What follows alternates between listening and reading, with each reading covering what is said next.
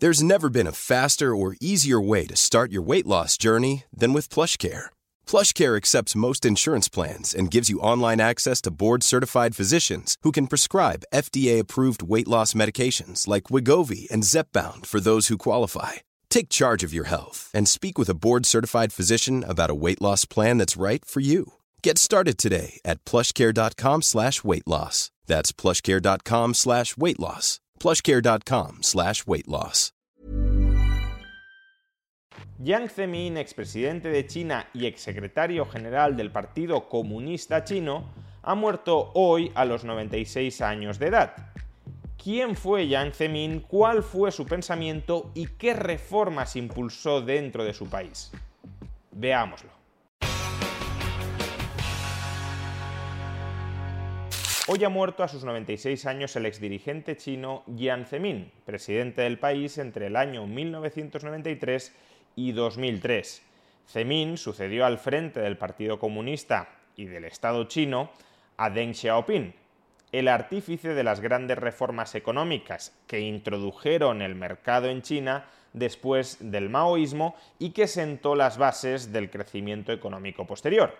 En este sentido, Zemin continuó con la labor liberalizadora que ya inició Deng Xiaoping. Si Deng Xiaoping introdujo la propiedad privada en la tierra o la propiedad privada en la industria, o abrió el país a la inversión extranjera, incluso creando zonas económicas especiales regidas por principios bastante más capitalistas que el resto del país, Zemin prosiguió con el desarrollo del mercado de capitales chino, y consiguió introducir a China en la Organización Mundial del Comercio. Nada de esto significa, cuidado, que Jiang Zemin fuera algo así como un liberal o mucho menos un libertario, al igual que tampoco lo era Deng Xiaoping. Ambos dirigentes políticos se declaraban socialistas, marxistas, y lo que pretendían era desarrollar un socialismo con características chinas que antes de dar el salto hacia una planificación plenamente centralizada de la economía, aprovechara las fuerzas del mercado para desarrollar internamente de manera muy acelerada la productividad del país, las fuerzas productivas del país. El mercado, desde su punto de vista, era instrumental para conseguir crecimiento económico en China y una vez en el futuro alcanzado un elevado nivel de desarrollo, ahí ya poder dar el salto a un socialismo mucho más centralizado, mucho más controlado por el Estado.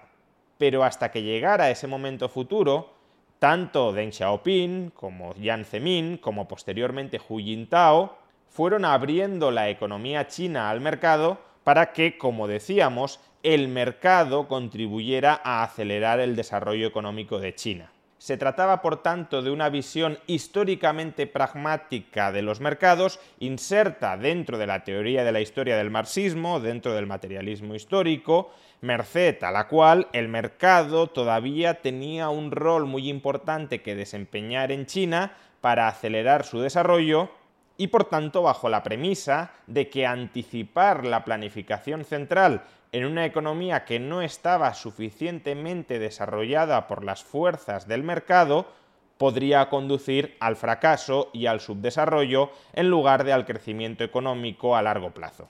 Estas fueron, de hecho, algunas de las palabras que pronunció Jiang Zemin en el decimosexto Congreso del Partido Comunista Chino, del año 2002, en el que abandonó la Secretaría General del partido y en el que tomó el relevo Hu Jintao como sucesor de Jiang Zemin.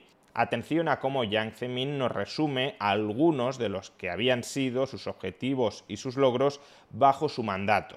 Desarrollar una economía de mercado bajo el socialismo es una gran tarea pionera que jamás se ha intentado antes en la historia. Esta es la contribución histórica de los comunistas chinos al desarrollo del marxismo Pasar de una economía planificada a una economía de mercado socialista representó un nuevo avance histórico en la reforma y en la apertura, generando así perspectivas completamente nuevas para el progreso económico, político y cultural de China. Debemos seguir con las reformas hacia la economía de mercado socialista y asegurarnos de que las fuerzas del mercado juegan un papel esencial en la asignación de recursos bajo el control macroeconómico del Estado. debemos dar una relevancia más completa al papel básico del mercado en la asignación de recursos y construir un sistema de mercado moderno, unificado, abierto, competitivo y ordenado. Debemos seguir adelante con la reforma, la apertura, la estabilidad y el desarrollo del mercado de capitales.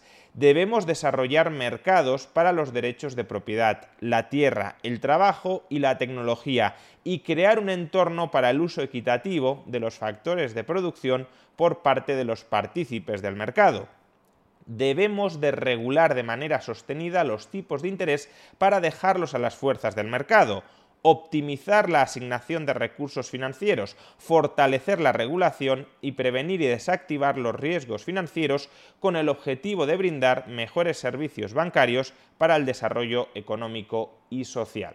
Como decía, no es que Yang Zemin dejara de ser marxista, al menos no oficialmente. Lo que pretendía, como pretendió el franquismo, es reformar China de la ley a la ley, es decir, dentro de la lógica y de los intereses del Partido Comunista Chino. El Partido Comunista Chino, si quería seguir en el poder, pero quería modificar el marco económico e institucional de China, no podía hacerse el araquiri renunciando al comunismo y al marxismo. Pero sin renunciar al comunismo y al marxismo, Deng Xiaoping o Yang Zemin encontraron una vía de introducir el mercado y permitir a través del mercado el fortísimo desarrollo y crecimiento económico que ha experimentado la economía china durante las últimas décadas. En este primer gráfico podemos observar la evolución del PIB chino durante las últimas décadas, incluyendo el periodo de mandato de Jiang Zemin. Y como podemos comprobar, entre el año 93 y el año 2003, el PIB chino se más que duplicó.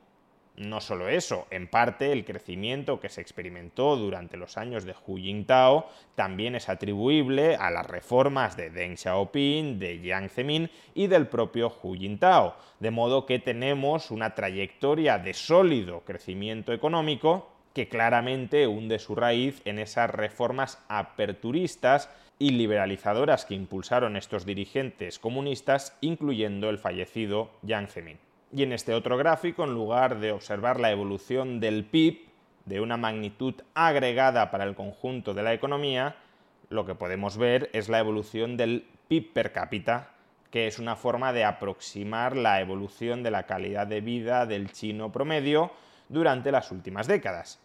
Y lo que el gráfico nos indica es que entre el año 93 y el año 2003, la renta per cápita en paridad de poder adquisitivo de China pasó de unos 3.500 dólares a unos 5.600 dólares, prosiguiendo además una senda claramente ascendente a partir del año 2003 gracias a la entrada de China en la Organización Mundial del Comercio en el año 2001, que se logró bajo el mandato de Jiang Zemin. Desgraciadamente parece que este periodo aperturista y liberalizador, al menos en el ámbito económico dentro de China, ha llegado a su fin con la presidencia de Xi Jinping. El nuevo líder comunista apuesta por una mayor centralización económica, por un mayor control económico, por un mayor dirigismo económico, por una mayor redistribución arbitraria de la renta y de la riqueza por parte del Partido Comunista Chino y por un cierto repliegue económico de China aunque en este caso es verdad que empujada por el resto de potencias mundiales que están cortando sus lazos comerciales con China. En cierto modo parece que Xi Jinping piensa que China ya ha alcanzado ese nivel de desarrollo suficientemente elevado como para dar el salto a la siguiente fase de la historia, no la fase de la historia en la que el mercado sigue desarrollando la productividad de China y sigue elevando los estándares de vida de su población sino la fase de la historia en la que la planificación centralizada de corte más claramente maoísta va tomando un control cada vez más pleno de la economía del país. Con la reciente purga de Hu Jintao y la muerte de Jiang Zemin, se cierra simbólicamente un capítulo en la historia del desarrollo, de la apertura y de la liberalización dentro de China.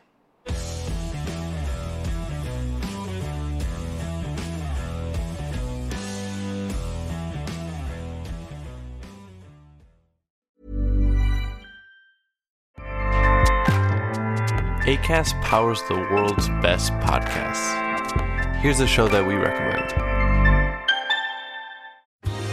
Are you a reality TV junkie? Do you ever think, dang, I wish I had someone to talk to about all the trash TV that I watch? Well, look no further, garbage lover, because Reality Gaze is a podcast for you. Hello, I'm Maddie. And I'm Poodle, and we're the Reality Gaze. We talk about all your favorite unscripted shows like The Golden Bachelor, Love is Blind, and TLC's big, messy behemoth 90 Day Fiancé. And if you're driving to work, folding laundry, or just pretending to listen to your husband talk about sports, just put on the pod, and you've instantly got two gay besties spilling all the tea and reading these people for filth. So come at us, y'all. Find Reality Gaze wherever you listen to podcasts.